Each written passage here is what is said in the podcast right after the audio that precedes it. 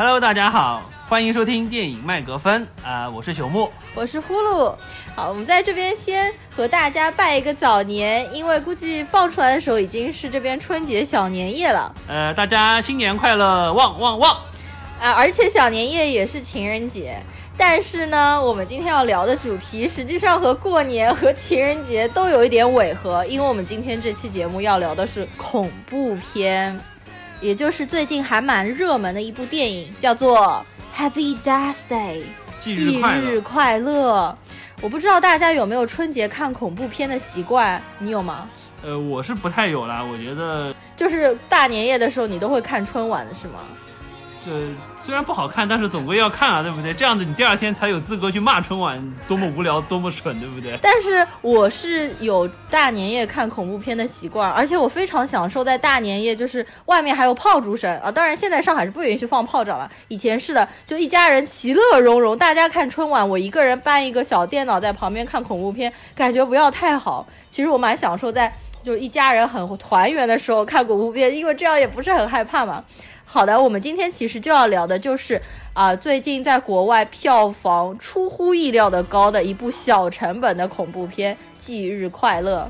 我先说一下为什么我会想要去看《忌日快乐》，因为朽木其实他本来是不知道这部片子的，对吧？是被我拉着去看的，是不是？你本来知道吗？身对恐怖片就不是特别感冒，也没有什么啊说一定要去大荧幕看恐怖片的这个爱好。可是恐怖片就是要大荧幕看啊！其实我为什么会看这部片子啊？第一是因为这部片子实际上是国内引进的非常少数的几次恐怖片，并且一刀未剪，所以我特别想去看一下嘛。我其实很少在电影院看恐怖片的，上一次我们看就是在那个爱丁堡看那个小丑回魂。那次我完全没有被吓到嘛，那么我想，哎，是不是要找一个更机会，就是去大荧幕再看一次恐怖片，就是让自己吓一下嘛？因为我平时看恐怖片看挺多的。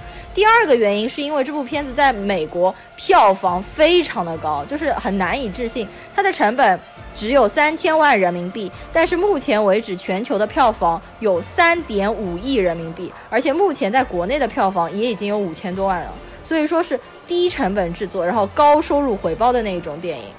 而有关于这个电影公司，就制作这个恐怖片的电影公司叫 Bloomhouse，我之后在外延的环节当中也会对它做一些介绍。而且这部电影当时在北美上映的那个时候，正好是和《银翼杀手2049》同期上映的，它在第一周就打败了《2049》，当上了所有电影的一周的榜首，就非常厉害。老外是不是也有这种圣诞节看恐怖片的这个习惯呢？啊，不是圣诞节是十月份的时候。啊，对，十月份就差不多是十月中旬啊，像我们这边国庆节放假的时候，对的。但这部片子的受众的确是偏年龄偏小，他有他们有做统计，差不多呃六成是女生，然后七成都是二十五岁以下的。我觉得看恐怖片情侣去的居多啊，我们那一场对不对？最角落里有两个人买了两个座位，也是啊，不可名状的一些，都是在一些。角落里面买两个人位置哦。然后那一天去看这部片子，实际上还蛮有意思的。为什么呢？因为我看 IMDB 上面的标签就是 genre 那一块儿，它写的是 mystery 和 thriller，就它的标签是贴的是恐怖、悬疑、惊悚。但是我们看完了之后，觉得这部片子压根就是欢快搞笑、乐的浪漫喜剧爱情片，所以说豆瓣上面你可以看到，豆瓣上面其实有个标签是喜剧，而且我们那场去看，坐在我们背后的那两个女生，从头笑到尾。真的是从头笑到尾，而且是发出尖笑声连连，你知道吗？本来我还在想要不要酝酿一下恐怖气氛什么什么的，那后面两个女生笑到就是我完全就把这部片当搞笑片来看了，就被后面两个女生的笑声搞得这部片子啊从头到尾就是一点都不可怕了，已经。因为这部片子肯定会涉及到剧透的环节，就是说它因为本身是一个时间循环的嗯解谜的片子除了第一次循环的时候那个恐怖的气氛营造的还不错，包括突然起来的声音和画面，啊让大家还是觉得惊了一下。嗯之后就进入了一个非常欢快的解谜环节，就基本上就从头笑到尾了。是的，呃，然后这部片子当中的这个女主角，不知道大家有没有认出来啊？就是她实际上呢，就是在去年那部《爱乐之城》里面也有出演一个角色。然后我是拼命回忆，被我回忆起来，因为我《爱乐之城》看过刷太好多好多了，我遍觉。得是。对，后来就真的被我记想回忆起来了。她演的就是石头姐那个，呃，她不是有另外三个室友吗？其中穿绿色裙子的那个室友就是她，就是这个女生。她其实之前还演过《Gossip Girl》，就是那个绯闻女孩。她就是你看她的气质，她蛮适合演这种青春校园偶像剧那种 bitches 那种感觉的，是不是？她和《Gossip Girl》里面的 S 非常像，对，和那个 Blake Live Blake Lively 特别像，她也很像，有一点像 Britney Spears 年轻的时候，就大家说她像 Britney Spears 和那个 S。就年轻时候的那种结合体。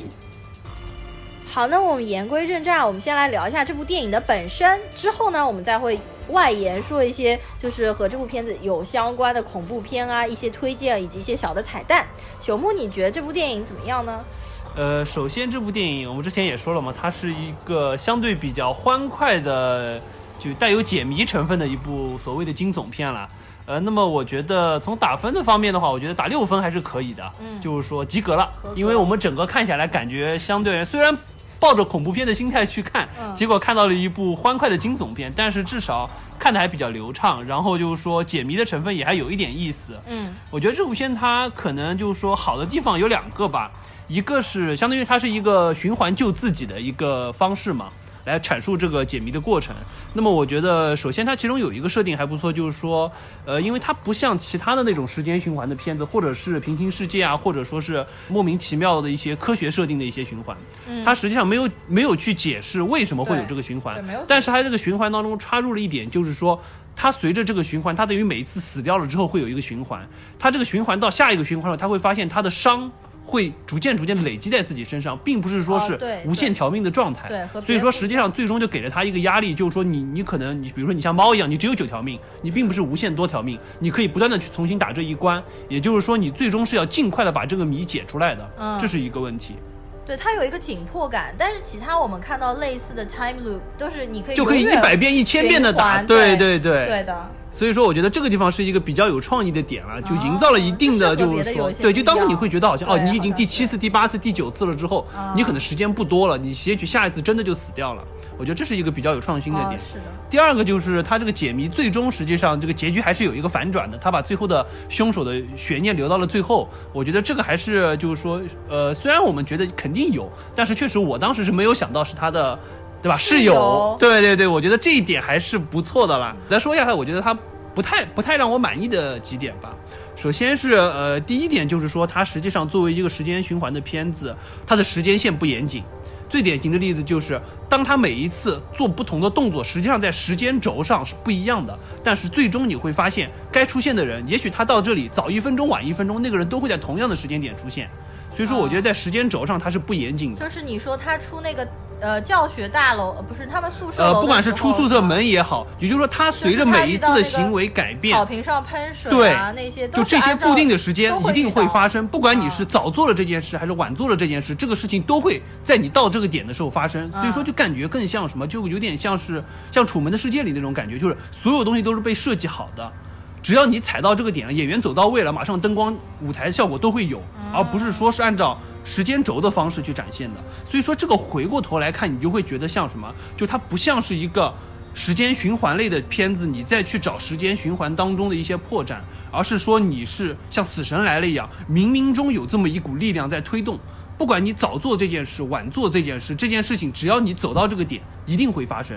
所以我觉得这个可能是让我不太满意的一点，因为你会觉得很难受，就感觉这些人都是为了你，只要你走到这儿，我就会把这件事情展现给你。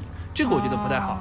另外一个还有就是，我觉得这个世界里的真实性有一点偏差，比如说那些警察都在干嘛，对不对？所有就说牵扯到凶杀的问题，包括就是说你不管是你杀了那个最终的那个，他可能认为是。就说，凶手的那个杀人犯也好，或者说最后他把他的室友踢下窗子也好，最终警察感觉就就只要你干了这件事情，OK，你就过关了，然后警察就不会找你麻烦了。我觉得这个有一点扯，很奇怪。对，就感觉警察都不来找女主问话呀，这就这样就没事了吗？对啊，感觉围观的警察就是耶，好厉害，你终于解谜了，然后就放你走了这种感觉。我觉得这个有一点啊，你就缺乏了一点真实性的感觉。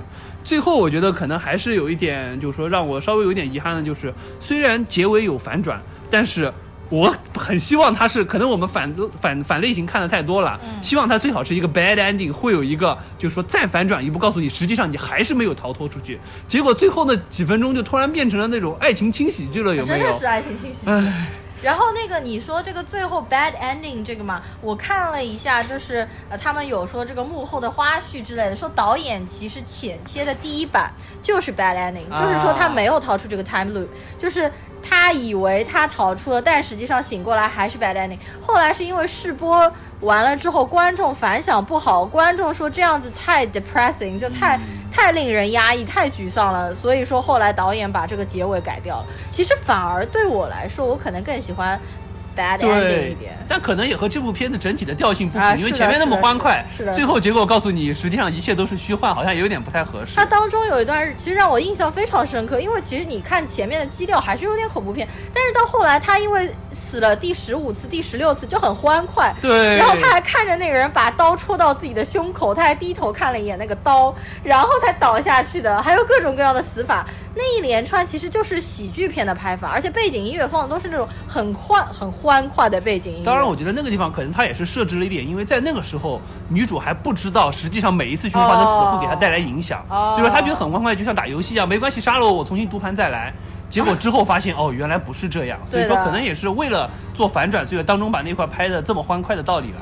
然后呢，在看这部电影之前，因为我已经知道它其实有一点像土拨鼠之日的，就是每一天都会死循环嘛，所以呢，就我们看这部电影，它其实片头还挺有意思的，就它的片头是那个 Universal，就环球影业嘛，然后呢，这个片头实际上环球的这个标志出来，它就有一个闪回的动作，，对，它实际上是闪回到第三次才正常放。我们第一次的闪的时候，嗯我们以为，哎，这台摄像机是不是有点问题？放映机。到第二遍，我们觉得啊，肯定是片头就开始埋梗了。这个片头，环球的片头，它其实也重复放了三次，就预示着这部电影实际上是一个时间循环的一个故事。接下来呢，我其实来来说一下这这部电影当中的一些有意思的幕后花絮啊。你对它里面的那 Baby Killer 那个头套，就是那个呃，感觉怎么样？你觉得恐怖吗？我觉得还是挺恐怖的。实际上，虽然看起来比较搞笑了，但是嗯就是因为他第一次出来的时候真的蛮恐怖的。第一次是在就是在那个隧洞底下，然后有一个音乐盒在里面突然跳下来哦，了之后哦就是那，个人突然对，就第一次。第一次的恐怖的情绪很强，哦所以说那个，而且他那个本身这种造型，我觉得还是恐怖感挺强的啦。就是那种邪恶的小 baby 的脸，就本来你在阳光下面看，好像它还是一个非常正常的婴儿的脸，但是到了就晚上的灯光、月光一照射，好像就是一个婴儿的脸在非常邪恶的笑看着你。我其实当时看到的这个面具，让我想到的是什么？就是有一部非常经典的标志性的校园恐怖惊悚片，就九六年的那个时候，九十年代那个时候，惊声尖笑，惊声尖叫，惊声尖叫，你看过吗？呃，对，那部片子很有名啊，当时。那你还记不记得《惊声尖叫》当中最出名的那个 icon，就是那个面具，那个鬼脸的面具，你有印象吗？呃，没印象了，太久了。这个是里面最著名，因为那个人杀人的时候都是戴着那个鬼脸面具杀人的。其实我先看到这个这部电影当中的那个 baby 的面具，我就想到的是那个惊声尖叫当中鬼脸的面具。然后非常神奇的是，你知道什么吗？设计这个 baby 的面具的人就是当年设计。对，就是当年设计鬼脸面具的那个人，他叫 Tony Garner。我第一想到的就是他，没想到真的是同一个人设计的。然后又说这个导演为什么就是说会想到要设计一个 baby 的面具嘛，婴儿的面具？他说为什么呢？是因为他既要设计一个晚上看起来非常恐怖，但是又可以作为是一个学校的球队的吉祥物的面具。如果太恐怖就不能做吉祥物了。而且说这个导演当时他老婆正好怀孕，就就怀了一个男 baby 嘛，所以他居然一拍脑袋就想到。马上要有一个儿子了，然后我就拿 baby 来做面具，而且他当时最开始设定实际上是设计一个猪头的面具，但是因为那个猪头的面具实际上在《电锯惊魂》里面有了，你记得吗？《电锯惊魂》第七部最后其实他们有套猪头的面具出来的。对的，哎，这边白的维说一句啊，《电锯惊魂》其实第八部出了，就是那个 Jigsaw 数据第八部，呃，可是那部真的不怎么好看，就比起像我看过前七部，而且把第一部看过那么那么多遍的人来说啊，第八部真的拍的蛮烂的，就是《电锯惊魂》，因为导演啊、演员啊，实际上制作班底都已经换掉了。哦，还有话说，这个导演当时想测试这个面具到底是不是真的可以吓到人，所以他就雇了一个人戴着这个面具，然后到他们呃自己这个电影公司的制作办公室里面，然后真的把人家都吓到了，所以他就觉得嗯没问题，这个面具真的可以用来吓人。我们之前说，因为这部电影是一刀未剪。那么当中不是有一段女主角就是 Tree，她裸体在校园里，对，就是光着身子走出去，就因为知道反正这个第二天大家什么都不记得，没有第二天，放飞自我的裸着走了一遍那个流程的那一段。对，就是那一段，我们可以看到前面的镜头是拍到胸口上面，然后背面的镜头是拍背面全裸，全裸吗？屁股好像没有，呃，可能没有拍到屁股了，拍到屁股就就在腰上面，腰上面。然后我们当时就都以为，就可能国外的片子当中是更多一点有露露点，但实际上没有。国外也是这样，因为这部片子不是二级片，它是 PG 十三，它就没有华为二级嘛。最开始可能是华为设定二级的，然后呢就很神奇啊，说这个女主角当时这个全裸的这段片段嘛，真的是在校园里面白天拍的，而且那个时候呢。就是网上的信息说的是这个还是一个 active college campus，也就是这个时候正好大学里面大家都是正常的，还是在上课的，对，都是有人的。那么这个剧组啊害怕其他的学生看到这一幕，然后偷拍啊，或者是各种各样的，所以他们就要非常快速的把这一段拍过。他们一共就拍了两次就把这一段拍过了，因为担心其他的学生什么偷拍啊，或者看到啊一些不好啊之类的。哎呀，我觉得这女主也是够不容易的，这个小成本制作居然连封场都不封，就这样拍裸戏。对，就不封场，就我很神奇。但我觉得也不会全裸，就肯定贴。但还是感觉不一样。如果真被人偷拍下来的话，就很奇怪啊。是的呀。然后其实里面那首歌还挺好听的，就是每一次把他吓醒的早上那首 Happy Birthday 那首歌，他手机铃声，嗯，那首歌其实还蛮好听的。后来我看到他们说，其实这首歌用的是呃 Fifty Cent 的一首歌，叫做 In the Club。如果大家觉得好听的话，因为我真的看到豆瓣上面好多人在下面问他的手机铃声是哪一个，我也想下下来听。那么大家去可以查一下，叫 In the Club，我到时候会写在我们这个音频的下面的，大家可以去搜一下。还有前面你说就是呃，最后这部片子实际上并没有解释为什么就女主角 Tree 她会被陷入到这个时间漩涡当中吗？像其他的电影，其实我们都有看到多少是有解释的，但这部片子完全完全没有解释。后来导演就是 Christopher Landon，他的确也被问到了这个问题，他就在采访的时候说。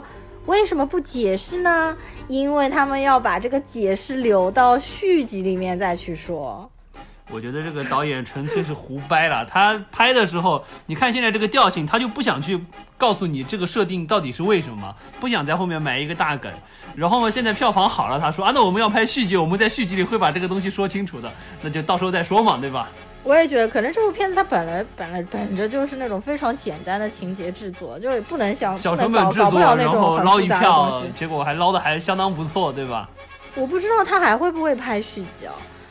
呃，我觉得如果说他能有这个票房的话，这个制片方还是愿意再投钱给他拍一部了。可是我真的觉得这个女主角有点有不是不是不是不好，年纪有点大，就是不能 pass，就是大学生。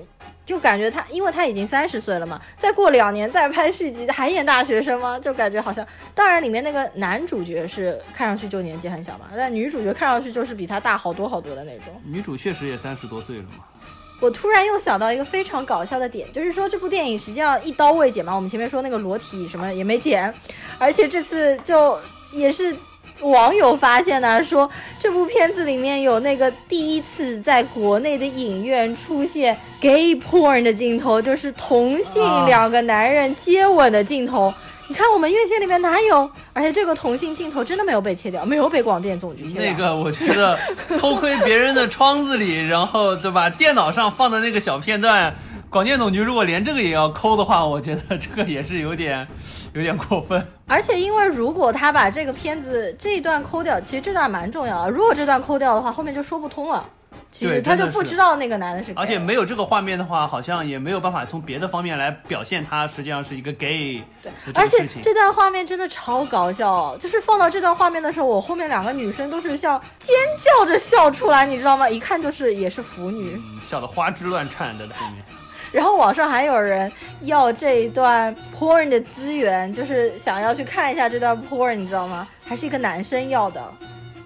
那么接下来的话呢，我们就来聊一下这部电影的外延方面，就是有很多和它相类似的恐怖片，大家有空的话，说不定在大年夜啊、春节啊什么的，也可以找出来看一看。OK，呃，首先我觉得大家第一个想到的一定是土拨鼠之日。实际上这部片子在最后，这个导演也很有自知之明的，把土拨鼠之日里面的主题曲放了一遍，实际上告诉他。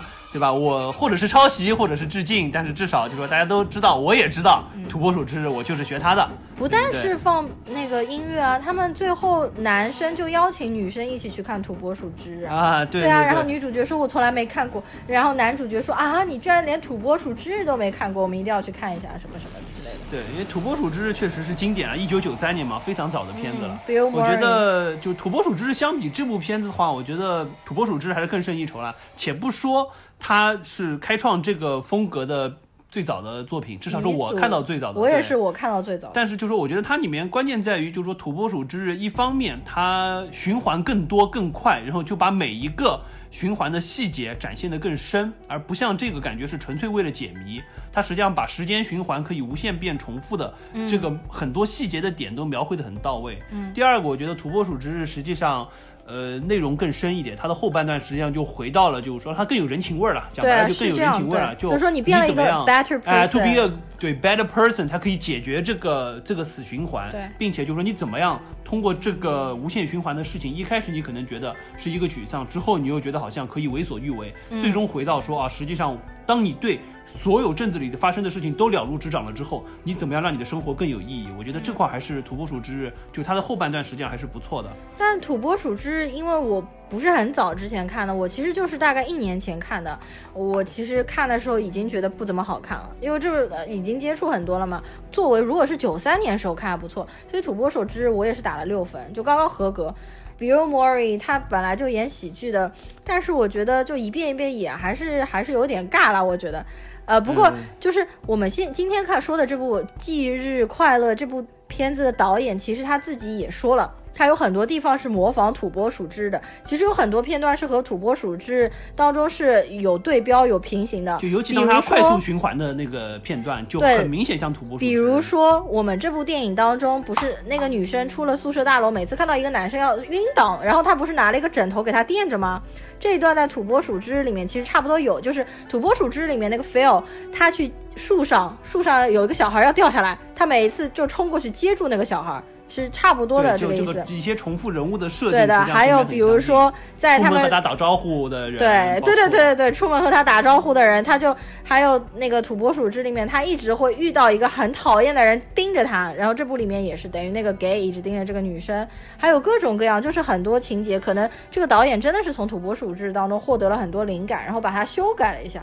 尤其是就是说一开始的几个片段很像出门碰到他的室友，就像他一开 始出门碰到一个胖子，然后再出门了之后他。土拨鼠之日也是碰到一个向他推销的高中同学，对啊，这边就是一直找他签名的那个，就开始的几个人物设置非常的相似了，我觉得，对，还蛮好玩的。不过土拨鼠之日因为是个喜剧片嘛，其实浪漫爱情喜剧片，也不是恐怖片，对。的。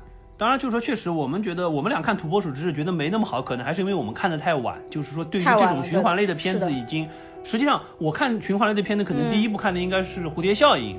当时看的时候真的是有一点，你不说哑下巴都掉下来，但是至少是觉得啊，原来可以这么来拍这种时间循环的片子，但是这个不一样。其实蝴蝶效应和这个还不一样，它是对回过去改变了历史，也不是被困在同一天之内。对对对，但是就是说，至少这一类型的片子，当你第一次看到的时候，我觉得，如果说真的是有一些就是说人是就是两千年之前看到这一类型的片子，那我觉得当时至少在当时的电影业来说，那是非常震撼的一件事情。毕竟九三年，你想想九三年我们还在看什么片子，对不对？九三年我们没看，还没看电影呢。九三年才多大呀？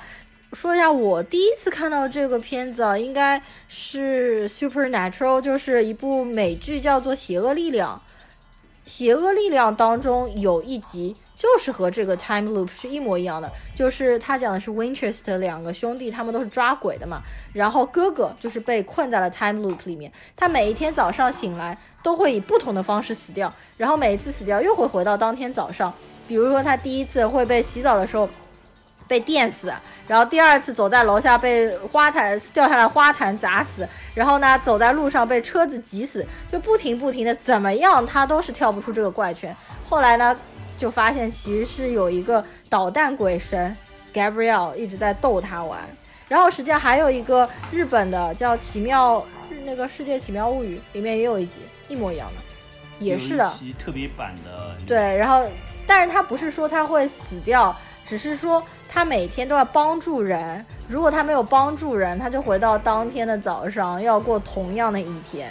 其实还有一个就是前两期，呃，Sally 做的那个日剧的节目，Sally 做的一期日剧的节目叫那个《t o d o m e n o Kiss》，就是致命一吻。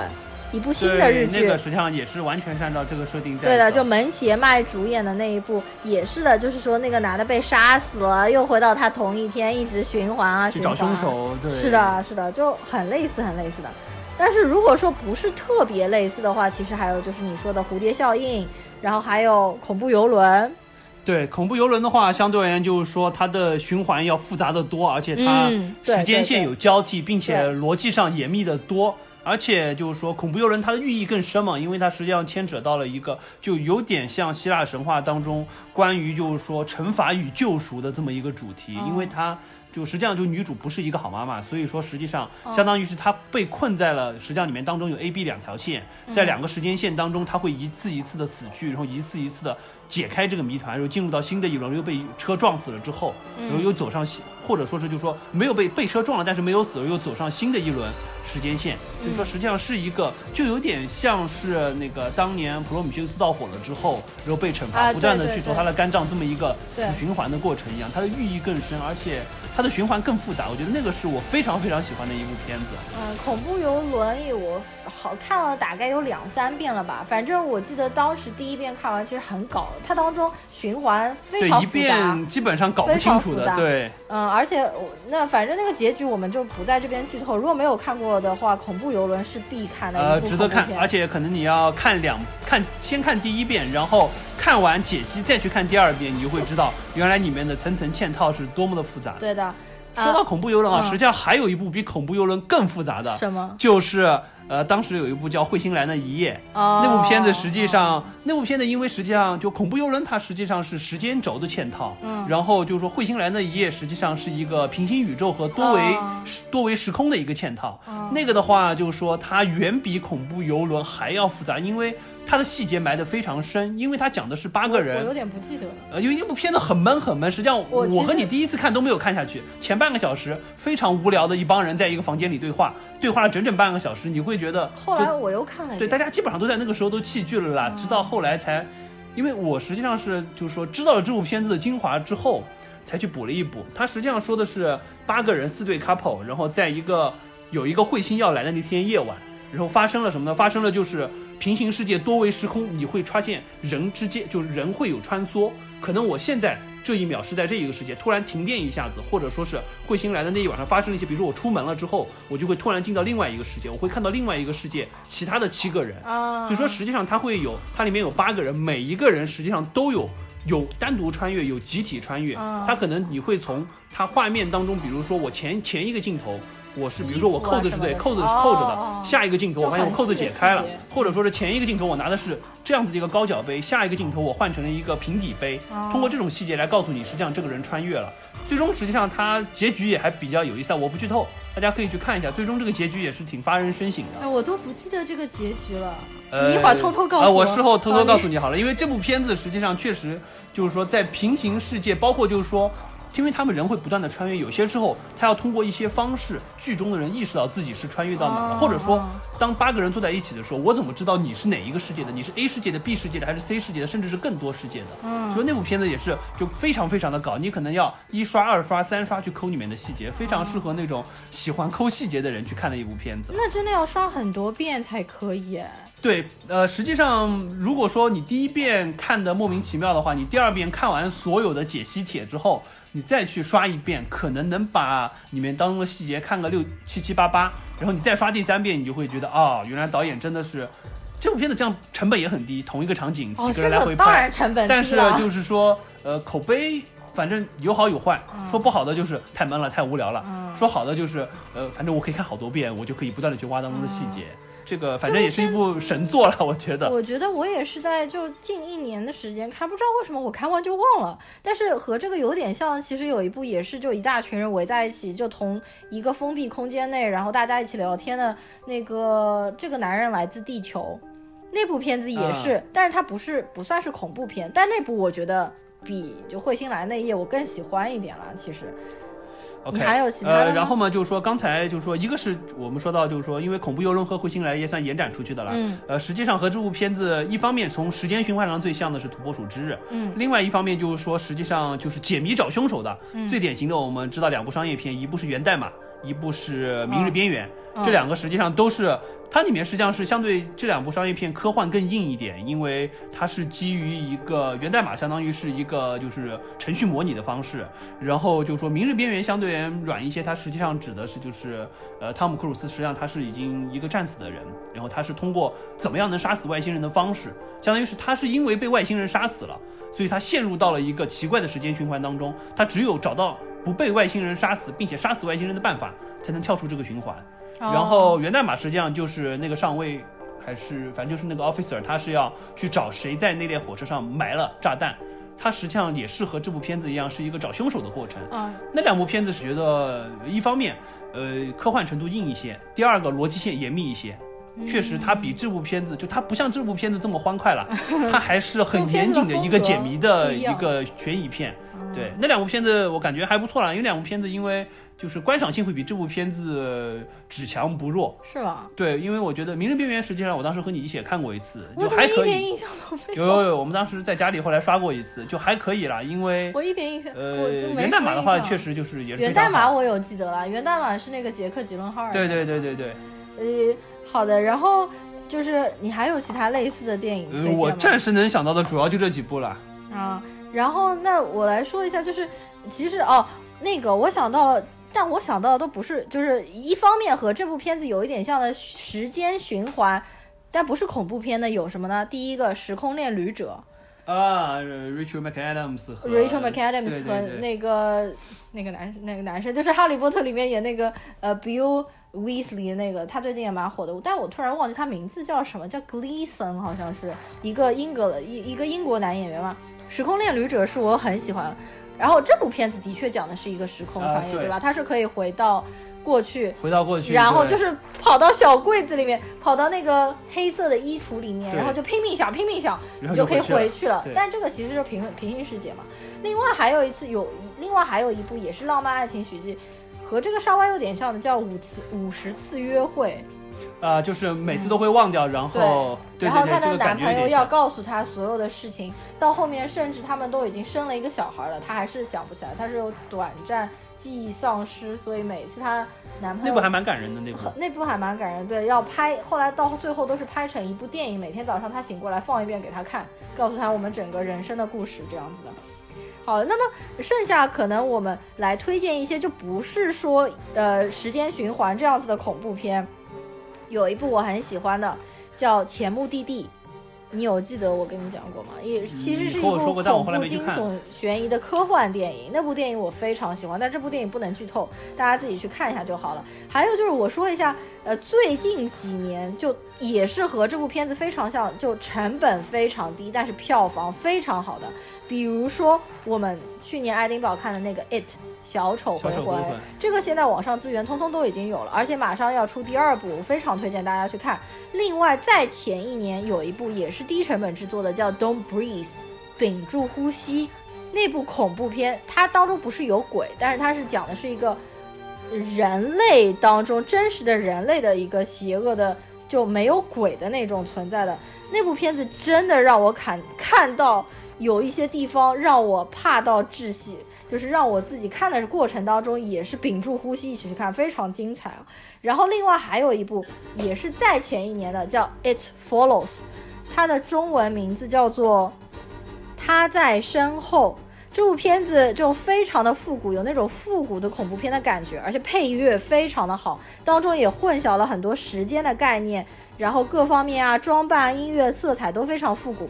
而且那部片子和所有的其他我所看过的恐怖片的感觉都很不一样，既不是一个鬼，也不是真实的人，就有一种超自然的神秘力量。但是那部片子还蛮经典的，就还蛮不错的。这几部都是我很推荐的近几年来的低成本制作，然后高回报收入的一些电影。然后呢，我还要就是介绍一下我们这部呃《忌日快乐》的这个制片公司，它非常的牛逼，它叫 Bloomhouse。为什么说它牛逼呢？因为它出了非常多非常有名的恐怖片，嗯，不但是恐怖片，甚至包括一些奥斯卡提名的电影。最牛逼的是什么呢？就是它今年获得奥斯卡最佳影片和最佳导演提名的《Get Out》。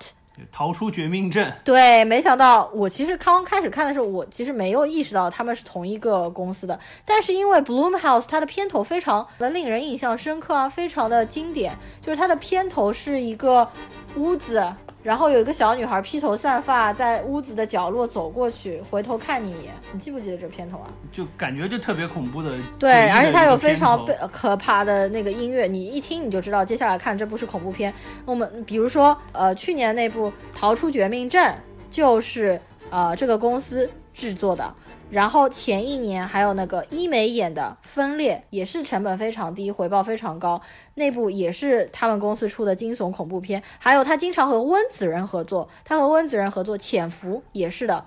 还有《鬼影实录》，我不知道你看过没有，《鬼影实录》非常难看，我个人觉得非常难看，但是票房非常的高。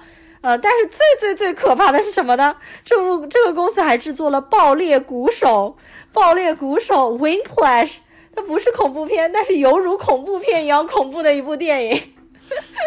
然后当时也是被提名了最佳影片啊、最佳这个男配啊，各方面啊还蛮神奇的。我觉得这部电影，所以大家一定要认准这个公司叫做 Bloomhouse，我一会儿也会打在下面。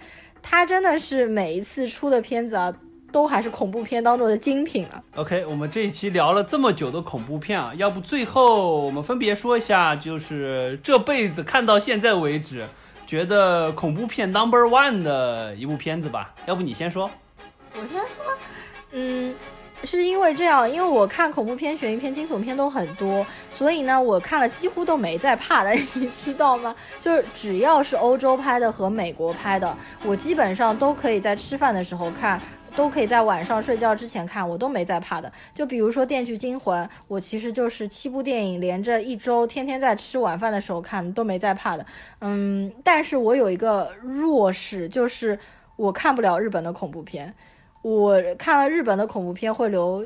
心理阴影，因为我觉得不一样啊。美国的那一些就是血腥、暴力或者有鬼那些我都不怕。美国，但是日本的那种是真的会印刻在你的心里，使你的就好像感知上面非常害怕。也有可能是因为亚洲人和我们这边文化习俗特别像，知道怎么吓亚洲人。对的，所以说日本恐怖片的话，真的是给我印象比较深刻，也比较害怕的，就是《咒怨》。咒怨，嗯，咒怨的话，因为那个时候看的也比较小，然后后来又在看嘛，真的还是有点怕。咒怨那个小男孩确实。真的挺吓人的，包括那个声音对配的。日本的就日本的恐怖片，它对于那种恐怖气氛慢慢展现出来，包括那个不是突然一下子的声音，而是一直在后面当做背景声一直在的那个声音，会后怕很久感觉。我也不知道为什么，就是看了会害怕。我其实后来你要说现在再让我看一遍，可是可能也看的时候也没多少怕了。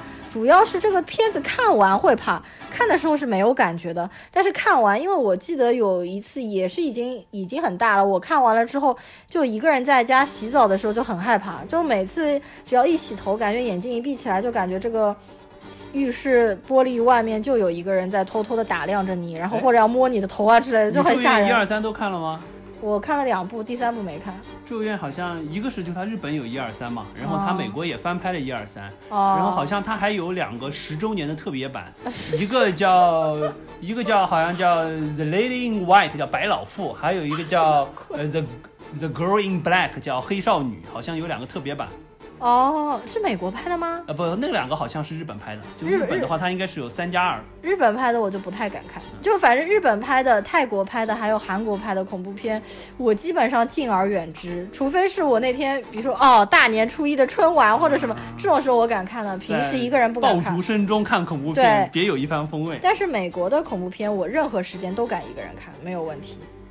OK，那么呃如果说让我说最恐怖的恐怖片啊，呃，还真不是日本的，像《贞子来了》或者《咒怨》这一你咒怨看完没怕过吗？呃，《咒怨》看完有有有一点后怕，因为就是说日本不得不说，就亚洲的恐怖片各有各的风格啦。嗯呃，日本呢就是很会营造那种氛围，尤其他们那种就是说老宅，然后带有的那种自带的灵异气息对啊附体了之后，嗯就相当于是就会你会觉得一直有一个幽魂在你背后飘着的这种感觉，或者说是随时会从柜子里爬出来这么一个长得很特别，但是又非常恐怖的小朋友也好，女的也好，对啊，就咒怨里面，其实让我最害怕那一段就是加椰子从楼梯上面爬下来，还咯吱咯吱的那个声，音。但是我觉得可能日本的恐怖片为什么没有那么深的影响到我，或者说就哦后怕不会那么久，在于毕竟我们不是生活在日本，所 以说感觉上文化上还是有一定的差异。他们恐怖的东西，你当时看了会觉得挺恐怕的，然后完了之后你可能会有一到两天的后遗症，但是一般来说不不会延续太久。然后呃，这像韩国的，包括像泰国的，那纯粹就是就是它那个恐怖有一点恶心的成分在里面，比如说什么嗯人肉面线馆啊这种奇奇怪怪的这种。就都会有，就是韩国和泰国的都有一点恶心的成分在里面的恐怖。嗯，然后欧美的话，大部分就像你说的，是以比如说突然的音效，啊对，就有点要么就是像《生化危机》这种风格的，就是突然的音效加上一些恶心的画面，或者说是大怪物、大僵尸、大野兽的这种。嗯，这些都但是。对，但是实际上，呃，真的让我觉得恐怖片 Number One 对我影响最深的，嗯还真是一部欧美的。嗯，就是《死神来了》（Final Destination）。呃，它一共是拍了应该有五部吧。呃，前三部部都还不错，四五有一点陷入俗套了。嗯，我说一下为什么这部片子我觉得 Number One 啊，因为你可能是哪一部觉得最恐怖？第一。部。哦，飞机的那部。实际上为什么呢？就是说，因为我觉得可能因为我是理科生嘛，所以说就是说相对而言就是说理性思考会更多一点。嗯但凡是僵尸怪兽的，知道现实中不存在，纯粹是特效，嗯不会有后怕。嗯日本的这些片子，实际上因为它还是以鬼和幽灵为核心的，嗯这个东西嗯搞理科的毕竟还是唯物主义多一点。一般来说，后怕一两天最多了，也不会继续怕下去。嗯但是《死神来了》真的是有一种，我印象很深。当时看的第一次看的时候，我是在呃学校的放映厅，嗯当时我们在吗对大学的放映厅里，哦然后我们居然放这个电影。对，就很神奇。我们的学生会组织在放这个，你知道吗？周六的晚上，大家一起在我们的阶梯教室里放这部片子，看完了之后回去，当天晚上回寝室，每走一步都会觉得哦，有人要。随不是有人，哦死神可能随时看上你，哦任何风吹草动，回回家刷个牙，觉得哦。可能一个什么突然的事件你就死了，回去拿剪刀剪一个塑料袋，不小心因为一个什么事件死掉了，嗯。洗个澡冲个水，不知道什么事件你就死掉了，嗯。就他会把那种恐怖的理念渗透到你生活的每一个步骤，嗯。而且你会觉得并不是什么人要你的命，就是说死神看上你了，嗯。一个小的意外，人是那么脆弱，你就死掉了，所以说那个对我是后怕整整一周的时间这。么厉害。我都会有，虽然就是这个后怕的感觉，呃，现在没有了，因为看的时间太久然后。被牙刷噎死。但是指不定说完了之后，我再去，比如说再看个一遍之后，回去又会有一点感觉，哦因为毕竟真的是就这个理念在这里，就人还是很脆弱。你。是被这个理念吓到，对对对。电影拍的不可怕呀，就是他当中啊，这部电影实际上一般，不是说特别恐怖，但是这个理念惊呆了，当时真的是惊呆了，觉得哦恐就是在真实世界中恐怖的最源头，实际上就是你会觉得随时你都会死。我觉得这个才是恐怖的东西，而且这个死并没有谁要你的命，嗯。就是说你天数已定，对不对？我觉得这个真的是，反正至少我觉得 number one，到现在为止还是 number one。哦，你其实被这个理念拍了，这部电影本身就不可怕嘛。但是我知道，我理解你的意思，就是你说有很多那种恐怖的幻觉或者幻想，比如说走过一幢楼，你会幻想上面掉一块石头下来呀，然后洗个澡会不会自己摔一跤，然后水桶插到自己脑子里啊之类的，这种我也经常会有。但是我不是觉得特别可怕，就还可以。你前面说你们大学放过最可怕的就是这不，是不是？呃，应该是是吗？我后来突然想起来，我们大学当时也是放过一部，我当年看觉得非常可怕，就《寂静岭》。这部片子也是我喜欢了非常久，但是又非常怕的一部电影。我《寂静岭》看了可能有五遍。嗯，第一部我很喜欢，第二部狗尾续貂，烂得一塌糊涂。大家可以去看一下第一部。第一部当中其实有一幕我到现在都还不敢看，都每次看都跳过，就是那个女警察在火上面呃被你记得吗？被那个插在一根杆子上面，然后被烤死。呃，我印象不深了，寂静岭我好像只看过一遍这真的太。吓人了！我当时在学校电影院看，我不知道，我看了《寂静岭》这名字，我以为是文艺片了，然后我就跑到第一排看，你知道吗？太可怕！我看完了之后，我那个苹果都吃不下去，我跟室友两个人就奔回寝室了，真的是有点吓人。但现在看就不可怕，但是这一段我还是会跳过。好的，嗯，不知不觉我们又聊了又将近一个小时了。本来我们是想要控制在半个小时之内的，没想到在春节的时候给大家发一期这种恐怖片。那么希望大家听的时候也不要害怕，反正你们的亲朋好友应该都陪伴在你们的身边，是不是？好，我们也快结束了，在这个期节目的尾声，就是我想要说一下。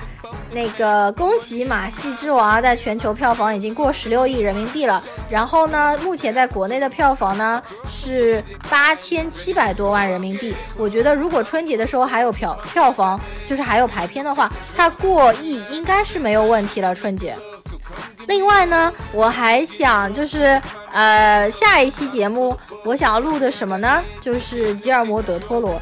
为什么呢？是因为我其实最近有把吉尔摩·德托罗之前的一些电影补一下，比如说《鬼童院》《猩红山峰》《潘神的迷宫》《水形物语》《环太平洋》。那么这几部我都看完了，而且我发现陀螺真的是非常非常对我的胃口。他是一个暗黑系的墨西哥的大师，我觉得。所以说我之后可能会专门聊一期吉尔莫·德托罗。那么希望大家也可以继续收听我们的节目。呃，也祝大家春节快乐。多收红包，身体健康，万事如意，狗年行大运。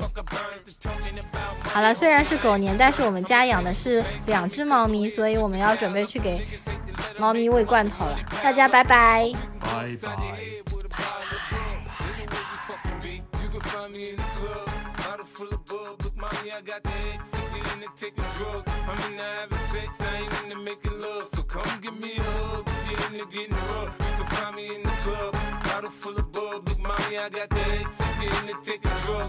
拜。I ain't into making love, so come give me a hug Get into getting rough. don't try to act like you don't know where we be, nigga, nigga. I'm in the club all the time, nigga. It's a problem, pop off, nigga. G-Unit.